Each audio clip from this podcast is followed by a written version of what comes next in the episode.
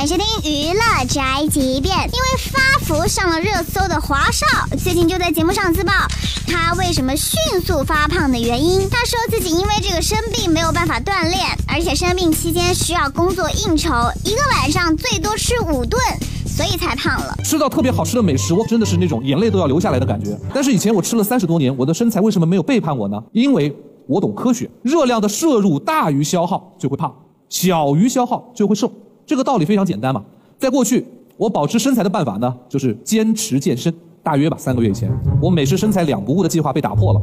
因为有一次啊，我在后台，大家知道那个后台有很多的脚手架、栏杆搭舞台的。我在后台赶场的时候，特别不小心撞破了头，就在前额这儿，我去医院缝了针。当时医生说呢，你一个半月不可以再做任何大幅度的运动。所以我愉快地接受了医嘱，我坚决不运动了。但是就在那段时间呢，刚好有一个我作为导演的一个项目要启动了。我的正常水平，在我做导演做招商的时间，我的正常水平是五顿。请注意，时间单位是一个晚上啊。唉，成年人的生活呀，除了发胖和掉头发，别的都挺不容易的。这就是本台交饭桶发来报道，以上言论不代表本台立场。